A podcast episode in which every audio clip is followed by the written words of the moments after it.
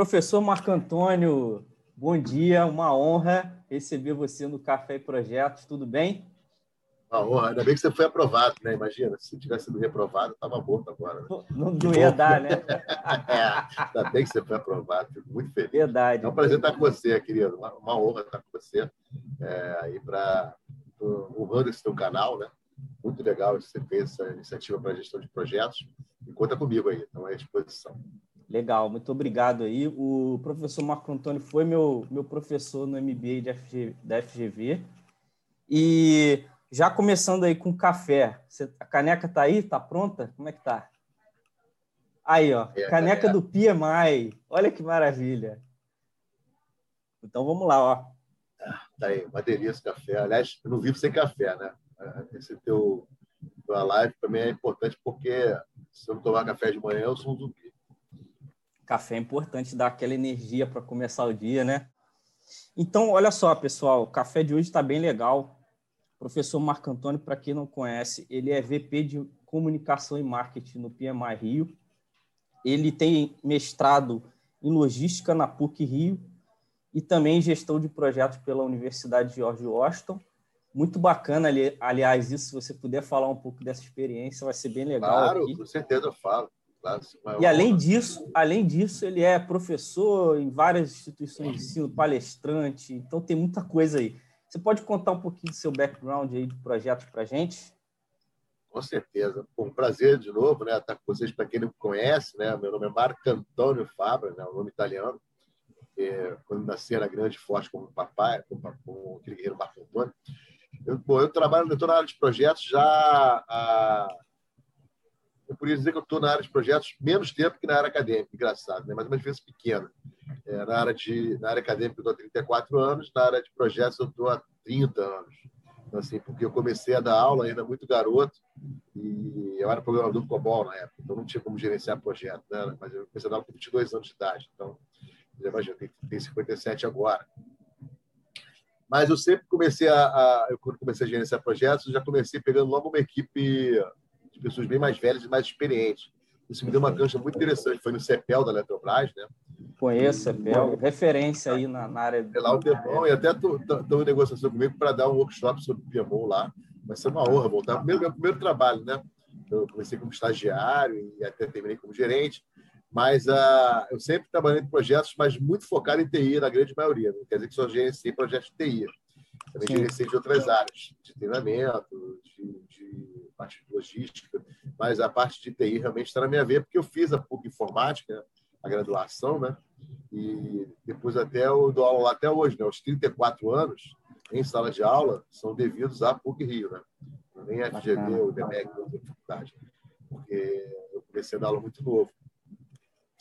E aí o pessoal fala que eu sou filho da PUC, né? Porque eu, eu fui graduação, mestrado, vou depois revalidar provavelmente o doutorado lá que estou terminando de fazer.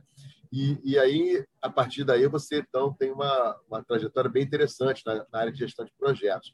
E a ligação com o PMI veio lá atrás, né, em 2002, quando eu é, quando eu me, na verdade eu já, já tinha uma certa ligação, mas eu me certifiquei como PMP em 2002. Dali em diante foi à primeira vista, né? E eu estou ligado. Hoje em dia eu tenho até a honra de fazer parte do, do board do PMI Rio, né? Ou seja, é muito, muito honrado né, de fazer parte desse grupo de craques que estão lá em cima. Eu falo que tem um monte de craques e eu, né? Entendeu? Imagina, sempre, você é outro craque também. Com a, com a área acadêmica. Né? Então, na área acadêmica, eu, eu tinha começado a dar aula de, de programação, depois análise, e aí já de uns 20 anos para cá, eu passei a dar aula de projetos, né? acho que até mais do que isso. Enfim, fazer o cálculo aqui.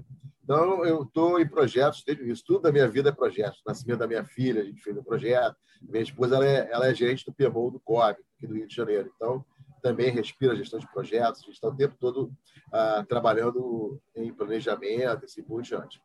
Ah, mas eu posso falar da minha profissão. Eu, eu gosto do que eu faço, né? ou seja, então, não só gerenciar pessoas, né? que é o grande segredo da gestão de projetos é gerenciar pessoas, liderar pessoas, pode falar liderar, gerenciar, e dar aula, né? Ou seja, dar aula para mim é um momento que já foi meu aluno, teve a oportunidade de, de ver eu em ação, né? É um momento que para mim eu me, me, transformo de uma forma assim fantástica, né? E, e até tem uma história para outra live, né? Porque era uma pessoa muito tímida no passado, né? Quando era adolescente. Ninguém acredita nisso. Hoje em dia, sou estagarela, né? Então, esse é o Marco Antônio Fábio aí. Como que foi essa experiência de estudar em, na, na, Universidade de George Washington, nos Estados Unidos? Ah, tá. Como é que foi isso? A George Washington University, na verdade, ah, eu fazia parte de um programa da, da antiga Telefônica Celular, onde um grupo de, de gente de projetos foi escolhido para fazer a certificação PMP. E a gente fazia o Master em Project Management, tudo pago pela Telefônica Celular. E depois a gente fazia o curso de preparação. A, a empresa, na época, nem estava mais aqui no Brasil, era a ESI International. Ah, eu cheguei até a passar da aula para eles, mas, mas depois ela saiu do Brasil, e não sei, por causa da crise, né? E ela tem nos Estados Unidos, é ESI. Então, a gente tem esse Master, existe até hoje esse programa Master in Project Management, que é um mestrado uh, americano, mas não é considerado mestrado aqui no Brasil. Na verdade, nos Estados Unidos você não tem mestrado doutorado, né? o Master é tudo. Né? Esse tem Master e o PhD. Uhum. Aqui tem mestrado, doutorado, PhD, então é um pouco diferente. E, e aí era um, era um nível de proficiência absurdo, né? ou seja, eram módulos bem, bem legais, e que esse grupo fez, né? ou seja, é, muito legal. Telefone. Depois a minha esposa veio a fazer, foi muito legal, porque eu, eu vi ela fazer esse master e me lembrei, né? né? Eu fiz em 2012, ela fez mais recentemente, e foi muito legal, porque eu ficava vendo material, tinha até uma certa atualização, ela, ela acabou fazendo também. Eu acho que é um título muito legal, né? o Master. Eu gosto. Título eu quero para o meu Botafogo, né? mas está difícil, né? Tá, tá, tá, mas eu acho que, que minha, foi uma proficiência muito legal que eu tive e, e que muita honra né? de, de ter feito esse Master aí. Maravilha, obrigado pela apresentação. Realmente você tem bastante, bastante conhecimento aí de causa. E hoje o nosso assunto é sobre comunicação e equipes virtuais, que não é necessariamente um assunto novo, né? Projetos aí multinacionais, projetos grandes, principalmente. Isso já é uma realidade há muito tempo. O que aconteceu é que a partir de 2020, com todos esses acontecimentos, isso tem se intensificado muito, né? Praticamente todas as reuniões e todas as empresas são virtuais.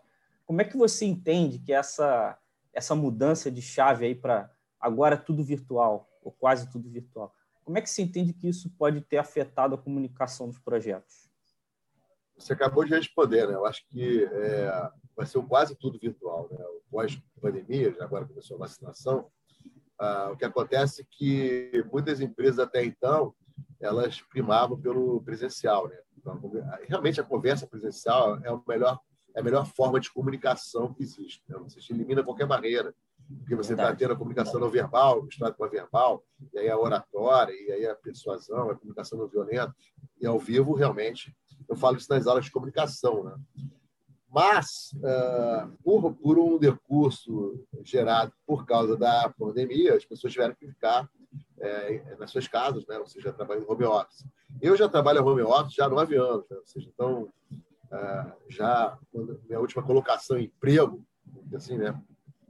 Carteira assinada, negócio de CLT, essas coisas assim, foi há, foi há nove anos atrás, quando então eu passei a trabalhar em home office e estou mais que acostumado. A única diferença que tem é que uh, eu estava no home office agora que eu não podia sair de casa. Eu só podia sair de casa a qualquer hora. Eu podia ficar, no, podia ficar no, no, numa, na FGV antes de uma aula, por exemplo, trabalhando lá, ou então podia ficar no, no, numa sala dessas que você alugava, né?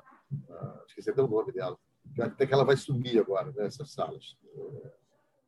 Também, também acho que vai sumir. É, é vai desaparecer tudo. Tem pessoas que elas largaram, é, é, pediram demissão e foram abrir coworkers. Ela vai sumir, porque uma área que cresceu muito é a área de engenharia civil é, residencial, porque agora as pessoas querem, querem ficar mais em casa. Né? Mas voltando para a parte toda da pergunta, senão eu vou acabar com o teu tempo, coitado. Você vai ter. Não tem problema. Não tem problema. A gente edita depois. Para falar, cara. Minha esposa falando aqui contigo. Empresas, por uma necessidade, tiveram que manter seus projetos. Né? E aí, até uma outra live, se você quiser também, falar sobre, sobre frameworks ágeis, né? minha especialidade. Excelente dica. Nossa. Eu adoro, adoro. Assim, todos os projetos lá do PMI, é, os que podem ser adaptativos são. E a gente pegou o PMI numa mudança para a pandemia. Então, eu entrei no PMI com dois meses para a pandemia. Então, a minha área de comunicação e marketing é uma área de comunicação e marketing para a virtual. Né? Então, é um case aí fantástico para futuras aulas. Excelente. É, eu vou fazer isso. Eu já estou fazendo, né? Já era chamado para muitas lives, mas pô, que duplicou, né? Ou seja, hoje, essa semana, por exemplo, tem quatro. Entendeu? Duas, duas gravações e duas lives. Então, você não precisa nem falar mais nada. É, e eu fico feliz, porque eu gosto de falar. Mas voltando. O, o, que acontece é que essas pessoas, a empresa tinha que continuar. Então, a, as pessoas tiveram que se adequar a essa nova forma de comunicação. As empresas viram que, uh, na sua grande totalidade, a produtividade aumentou com essa forma de comunicação. Fantástico isso. Né? Uhum. Então, acho que veio alguma coisa que veio para ficar, principalmente pelo fator logístico. Uh, eu posso contar meu caso pessoal. Você foi meu aluno aqui no Rio, né? Eu sim, tem muita coisa, mas eu era um cara que é, viajava praticamente quase sempre. Já até falava para minha esposa, ficava, ficava com ela. Falava assim, aí, fala para o Ricardão que eu estou voltando, não sei o quê. Uma coisa assim, brincando, brincadeiras à parte, né? Mas é, eu viajava muito, né? Então, é, eu conheço o Brasil todo por causa disso, né? Pela, pela FGV, né? Fazendo propaganda pela FGV. Não, e aí o que acontece é que veio a mediação por tecnologia e agora eu dou aula em casa. Então, assim, é, se você me perguntar se eu quero voltar a dar aula presencial, claro que eu gosto né, de contato com as pessoas, mas aqui é muito mais tranquilo, ele vira, ele vira a logística, né, de ter que passagem aérea, aéreo, hotel, é, todo, todo deslocamento. Então, reduz isso, tempo, reduz custo, né? Reduz tempo e isso, pô. Infraestrutura. As viram que elas vão ter uma redução de custo, de tempo e uma maior produtividade, que a pessoa está na sua casa, que veio para ficar é, eu acho que aumenta a qualidade de vida das pessoas, elas passam a ser agora mais, é, mais é, é, é, empáticas, mais no seio da família. Agora, e essa camisa? Já vi Cara, que tem uma mensagem tá... positiva ah, aí na camisa. Ela está escrito saúde, atenção, atenção, paz e esperança. Maravilha, então, acho perfeito. que é a camisa que eu vou usar hoje em todas as lives. Né? Precisamos disso, professor. É, não, com certeza você de saúde, ou seja, vamos respeitar, embora não, seja, não é meu, meu assunto, mas é a comunicação. Então, vamos respeitar aí, que o vírus não é brincadeira. É, vamos ter é, paz, ou seja, perfeito. Aí, É, seja coisa política, negacionistas, e vamos ter esperança. Né? Ou seja, eu, eu sou muito eu sou igual ao Coppola, né? o Coppola, que é aquele jornalista, né? Sim, eu, sou, sim. eu sou muito otimista. Tem pessoas que são, embora eu trabalhe com risco, né, também em projetos, que aí a pessoa fala que quem trabalha com risco é pessimista. Então, é realista, é diferente. É, é, eu sou uma pessoa que eu acredito, entendeu? Eu acredito. Então, eu quis trazer essa mensagem aí para vocês. Maravilha, perfeito. Muito boa mensagem. Agora, é, nós falamos também de comunicação não verbal. Você falou, na verdade, né? E nesse contexto de reunião virtual, a gente não tem mais o aperto de mão, né, o olho no olho. Como você é, entende que é, ficou essa questão da comunicação não verbal nas reuniões virtuais, por exemplo? eu vou fazer um experimento, um experimento com você. Não edita essa parte não, que você vai gostar. Tá ah, certa vez eu estava numa live e, e eu estava falando que a comunicação não verbal é essencial, né? Você tem que ter olho no olho, como a gente está falando aqui, assim por diante, não é isso? É. E a pessoa, acho que ficou meio melindrada, porque acho que era coach, não sei. E ela falou: não, eu não concordo, porque eu sou coach e eu falo com meus coaches direto. Ah, a comunicação não verbal, para mim, não afeta em nada.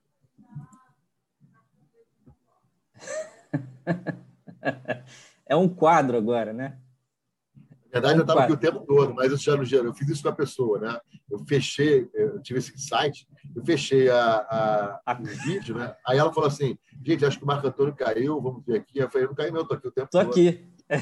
É, você acabou de falar que comunicar é outra pessoa que estava me entrevistando, que até foi uma pessoa que trabalhou comigo no CEPEL, assim, no Portugal. Ela, pô, ela teve que segurar o riso, depois ela falou comigo em off.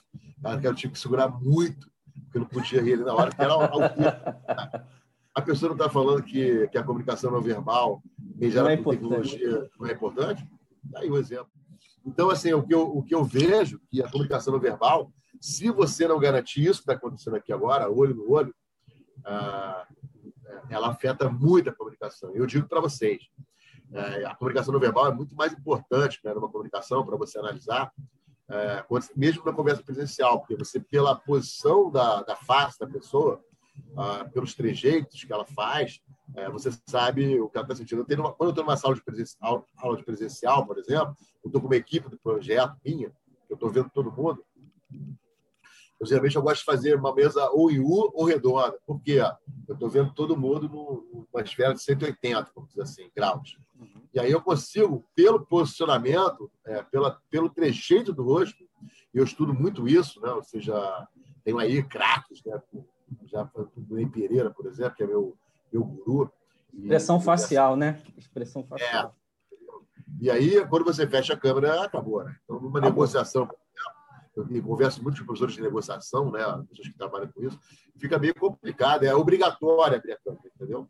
E mesmo assim, tem alguns casos que, que me contaram que a pessoa faz um vídeo da tá, dela, tipo, como se estivesse lá, ou então tem aquelas fotos que parecem é, museu de cera, né? Você olha para aquela foto, parece que a pessoa está ali, né?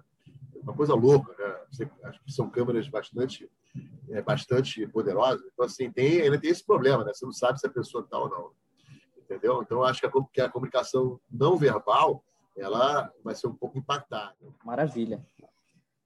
Agora, um, um assunto interessante também para os gerentes de projeto, para as equipes, enfim, é a questão das tecnologias de comunicação, né, que você já falou também alguma coisa. Hoje a gente tem aí bastante recursos, né?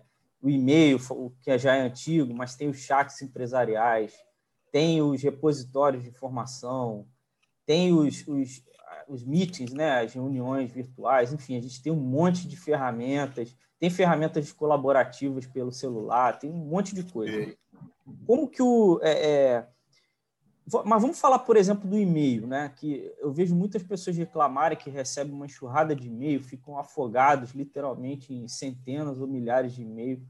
Você acha que o e-mail é um vilão do tempo? Como é que você vê isso assim? É, é como, como que o gerente de projeto pode ajudar, pode fazer essa gestão de maneira a escolher as tecnologias corretas para o projeto?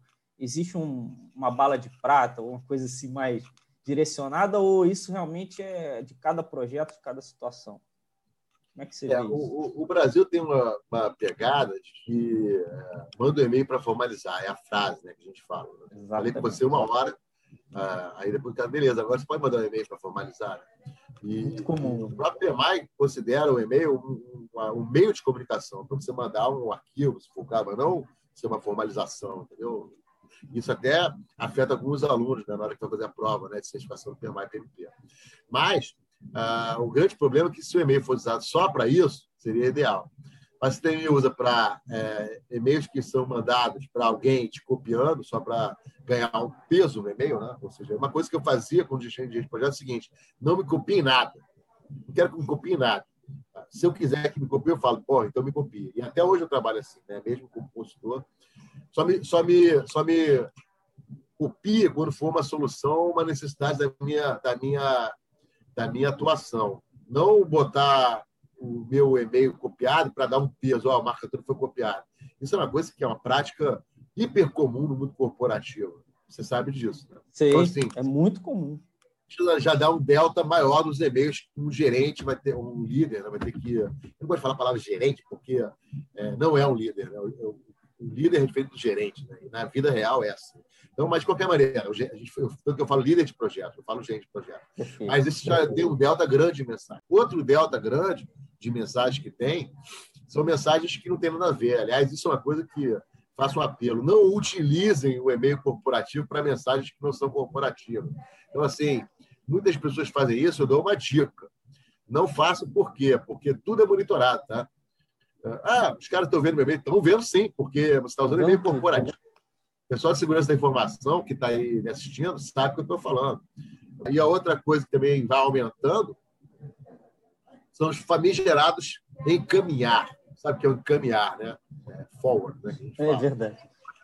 A pessoa nem leu o negócio todo e te encaminha. Entendeu? Assim, e, e você é cobrado tem... depois, né? Se, por que é cobrado que depois, ação nenhuma. Então, isso é uma, eu já falo isso nas aulas de comunicação, é uma barreira fortíssima. As pessoas no Brasil não sabem utilizar o e-mail, não sabem, quase nenhuma, não sabem. E ainda tem, ainda tem o telecat, que é telecat, é, telecat é muito antigo, né? Agora é MMA, né? Que é você receber um e-mail mal educado e você responder aquele e-mail mal educado e aquilo vira uma, uma briga cibernética, não, eletrônica, e acaba, não tem fim, né? Entendeu? Então, eu falo tudo isso na, nas aulas de comunicação, é, eu falo sobre, sobre essas barreiras. Então, o e-mail ainda é muito utilizado. Tinha um estudo do PMI que mostrava que uma, o meio de comunicação mais utilizado é, no corporativo era o e-mail. Sim, que, acredito que, que a, sim. Que a maior barreira de comunicação que existia no mundo corporativo era o e-mail. É o e-mail. Ou seja, é, então a gente não sabe utilizar e-mail. É, era um estudo, pena que não tem mais estudo. Era fantástico, era um estudo chamado Estudo de Benchmarking, Gestão de Projetos. Acho que ele acabou em 2014, uma coisa assim. Enfim, mas na época, e agora até pode ter evoluído, porque foi 2014 o último. Eu vejo muitas pessoas usando aí outros meios de comunicação ah, no dia a dia, não para formalizar. Mas ninguém formaliza nada por, pelo WhatsApp, né? ou, pelo, ou pelo Messenger. Quem que formaliza? Ninguém faz isso. Né? Nem tem essa pegada o WhatsApp. Né? Então, o e-mail seria esse caso, eu poderia te falar. Você vê que a cultura da empresa é algo tão forte, né? Que se chega um gerente de projeto assim bem formado e fala, olha, vocês estão usando e-mail de uma forma não produtiva, você pode ser extremamente julgado por isso, né? Dentro daquela cultura. Né? Então é, é preciso ter esse cuidado, mas é importante aí realmente você estar. Tá, mas eu acho que o e-mail ele vai começar a cair em desuso muito rapidamente, porque você pode gravar uma reunião dessa, né? por exemplo, essa que está sendo gravada. Então, assim, isso já, já serve né? como uma forma de formalização, né? Entendeu? Se a gente for pensar, pô, está gravado aqui. Até mais do que o e-mail, né? Porque o e-mail tem um problema, que ele é escrito, né? Então, assim, a menos que você bote um áudio lá nele. Né? Então, ele tem a interpretação que a pessoa tem no texto. E português é uma língua horrorosa. A frase, se você botar uma vírgula, ela muda totalmente o sentido da frase. Então, uma vírgula errada pode, pode ser preciso, né? A comunicação tem que ser precisa. Por Como as pessoas, nesse momento aqui, eu estou falando com você e tem outras pessoas assistindo, já fica meio que formalizado. Claro que o marcador falou isso ou não falou isso, está escrito isso. Né? Entendeu? Então, acho que começa a tecnologia, começa a mudar um pouco isso. Eu acho que o e-mail tem uma vantagem muito legal, isso eu defendo, que é você mandar para um grupo de pessoas. Né? Mas você também pode ter uma lista no WhatsApp, por exemplo, de, de distribuição. Tem, tem, você não pode mandar spam, né? Mas você pode ter uma lista né, de onde você manda uma mensagem e várias pessoas recebem, recebem por WhatsApp. Então, acho que em comunicação, todos os meios de comunicação têm prós e contras. E o gerente de projeto, o gerente, o gerente funcional, o líder, ele tem que saber utilizar o meio de comunicação de acordo com a necessidade. E para quem quer ser um bom comunicador, como realizar uma, uma comunicação assertiva sem ser rude, sem ser grosseiro com o receptor da mensagem? Existe alguma técnica para isso? Existe. Mas antes de falar dessa técnica, que aliás eu fazendo propaganda, né, tem até um workshop meu na, na quarta GP, que vai ter em julho, depois até eu vou passar o teu link para você divulgar, né? Tem que ser esse link, porque esse link que eu vou divulgar, né, eu estou como, como, como parceiro, né? Tem que ser no meu. Me ajudem, Marco Antônio. Enfim, mas a, o grande segredo de um bom comunicador é, é primeiro saber escutar, né? Ou seja, independente de falar da, de técnicas, Deus criou a gente com dois ouvidos e uma boca, não com duas bocas e um ouvido. Né? Então a gente tem que escutar mais. E a escutativa né, é, algo, é, é, algo muito importante. A escutativa é você desligar a sua voz interior. Né? E aí, o que acontece é que um bom comunicador ele escuta antes de falar. Ou às vezes ele nem fala, só o olhar já está respondendo. Existe uma, uma técnica que eu tenho estudado já há muitos anos e tenho me especializado, que se chama comunicação não violenta. A comunicação não violenta ela foi criada é, no passado por um cara que sofria bullying, né? Ele era da religião judaica e nos Estados Unidos, ele era sofria bullying lá nos Estados Unidos. E ele criou, o Marshall, né, o nome dele, ele criou, ele começou a estudar por que, que os seres humanos eram assim, né? Faziam bullying. Na época nem tinha esse nome, bullying. Né? Na verdade, a comunicação não violenta não é que não é não é ter violência física, mas você falar de uma forma mais empática, de uma forma que agregue valor, de uma forma assertiva. Eu tenho estudado muito isso, tenho praticado muito isso. E a terceira coisa está relacionada quem é o receptor, não só escutar o receptor. Nós temos pessoas, embora eu não queira colocar isso como uma, uma coisa que, que taxa a pessoa, que é, que é a geração. A gente tem a Baby Boomer, geração X, geração Millennium, geração Z e a Alpha. Na verdade, o nível de comunicação varia muito é, com, com o teu receptor. Bom, agora falando sobre é, é, essa relação íntima que existe entre comunicação e marketing, né? Você agora no PMI é vice-presidente de comunicação e marketing, então, assim como no PMI, outras empresas, essas áreas ou esses, é, é, posso dizer áreas, né? Tem uma relação muito íntima. Agora, no contexto de gestão de projetos, né? Como que o marketing e as ferramentas podem ajudar o gerente de projeto a alcançar o sucesso do projeto? Existe alguma forma aí de utilizar o marketing para o projeto? Na verdade, marketing não existe sem comunicação. Comunicação ela é o que faz o marketing acontecer. E a gente teve um crescimento muito grande no marketing digital. Né? O marketing digital, isso elimina fronteiras, né? ou seja, e na gestão de projetos é algo que pode ser, sim, e é muito utilizado. Né? Você começar já a fazer uh, o marketing do projeto com uma comunicação efetiva, ou seja, vou dar um exemplo, não é nem considero como projeto, mas a gente tem um evento vai ter no PMI. Ah, eu não vou falar nesse evento uma semana antes, né? um mês, até um mês e meio antes, a gente já tem toda uma programação, a equipe tem essa programação, de começar a, a passar marketing, né? ou seja, figuras, né? banners, né? ou seja, comunicações. Tem toda uma programação das peças de marketing que vão ser divulgadas para criar aquele, aquela vontade da pessoa de participar. A gente foi muito assertivo nesse ponto, né? porque todos os eventos aí que passaram a ser mediados por tecnologia passaram a ter um número muito grande. Né? Outro dia estava numa live, por exemplo, que tinha 600 pessoas, né? no Zoom tinha 400. Então, você imagina, Nossa. aquele, aquele participas aqui tem dois, tinha 400 e pouco. Imagina uma sala com tudo, tudo isso de gente. Condição, auditório, tem, né? Tem um auditório, auditório enorme. Então, eu acho que o marketing em projetos, ele realmente ele, ele começa a ajudar muito a gestão de stakeholders, né? uma, uma área de conhecimento que foi criada na, na quinta edição do PMBOK, ah, onde as pessoas começam a ficar mais engajadas, porque elas se sentem inseridas, Uh, o próprio marketing digital ajuda nesse sentido. Então, eu vejo muito nessa, nessa pegada. Não é obrigatório né, você ter marketing, é, o marketing digital no projeto, mas é bom você mostrar a sua cara, né, como eu gosto de fazer. Né? Então, ter uma intranet, um jornal do projeto, é, eventos, entendeu? É, banners, enfim, coisas do tipo. Bacana. Agora, é, para a gente fechar o café que está muito muito interessante. Essa é uma área muito importante para a gestão de projetos, né? Comunicações, como você falou bem, 90% do tempo de um gerente de projeto é se comunicando com partes interessadas e tudo. É, existem estudos que mostram que o trabalho virtual e home office deve permanecer forte mesmo após essa pandemia, né? Existem vários estudos falando disso. Qual grande dica você daria aí para o gerente de projeto que agora vão ter que gerenciar praticamente todos os projetos de forma virtual. Que, que grande dica você poderia dar aí para os GPs do Brasil? A grande pegada é você continuar gerenciando pessoas, né? liderando pessoas. Ah, só vai mudar a forma de você liderar.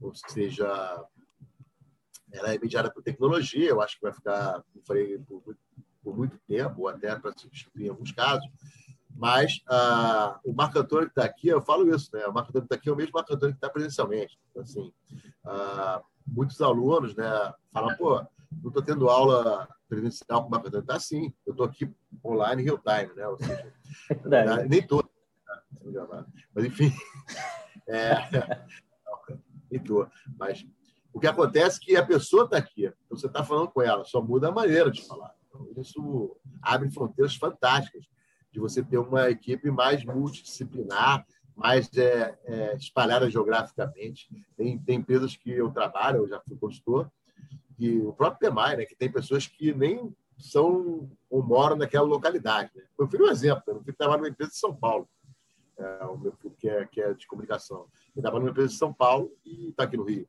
Então, eu acho que é, o gente de projeto que não, que não olha isso, ou que tenta ficar é, não mantendo o tradicional, Ah, temos que não. Tá bom, tá bom. Até porque muitas empresas tiveram que passar a trabalhar com projetos adaptativos, porque a própria situação do, do mundo é, se tornou adaptativa, se tornou volátil, né? vamos dizer assim. Então, você usar o modelo preditivo com cronograma, orçamento, EAP, né? como as boas práticas do PMI colocam no PMBOK sexta edição, isso deixa de ter, você vai gerar um cronograma já estourado, né? você não sabe o que vem no dia seguinte. E aí passaram a usar muitos métodos ágeis, né? Ou seja, Scrum foi bastante utilizado. E aí a pegada é um pouco diferente, né? Do, do, do gerente do projeto, né? Para o Scrum Master, né? Na verdade, ou para a pessoa que está no time Scrum. Então, a minha dica é: vocês não são mais gente de projetos, não são mais Scrum Masters, são profissionais de projetos, uh, que é o modelo híbrido. Ou seja, você tem que. O modelo híbrido, na verdade, ele é você utilizar as ferramentas do preditivo e do ágil no projeto. Se eu tenho total conhecimento do escopo, eu vou usar o preditivo. Se eu não tenho total conhecimento do escopo, eu vou usar o, o, o adaptativo ou ágil. Então, a minha dica para os gerentes de projetos do presente, né, nem do futuro, é que conheçam as duas, as duas ferramentas, né, os dois métodos e suas ferramentas, melhor dizendo, e utilizem. Então, a gente tem um toolkit. Né? Até o pessoal fala muito de disciplina Agile. Ah, o disciplina Agile é híbrido. Sim, ele é híbrido de Agile. Ele é o toolkit de. É, as pessoas falam, pô, então, não, não. O, o Discipline Agile, que é uma das, das certificações mais atuais do PMI, eu sou certificado, ele, ele tem aí um toolkit com vários frameworks ágeis. E você e tem, tem o que você fala choose your world, ou seja, é, é, é way of working que a gente fala, né? E qual é, qual é a ferramenta que eu vou usar naquele momento para necessidade? Vai ser um, vai ser um continuous? Vai ser um Lean, vai ser um Scrum. Então, isso é o híbrido é, em Agile, né? Então, é o Agile híbrido, assim. Já quem quer certificar com o agora, já tem que também conhecer a, as duas pegadas. Então, essa é a dica que eu passo para vocês, dica final, né? Eu passo para vocês que vocês não são mais gente de projetos, eles agora são é, profissionais de projetos. Professor, olha, nosso café foi muito, muito bom, muito bom mesmo. Para mim é uma honra. Vou até brindar aqui com você o café. Ó. Fazer propaganda aí. Uma honra, é, PMI, grande PMI. É uma honra Pô. estar recebendo você aqui. Muito obrigado pela, por trazer tua experiência, teu conhecimento.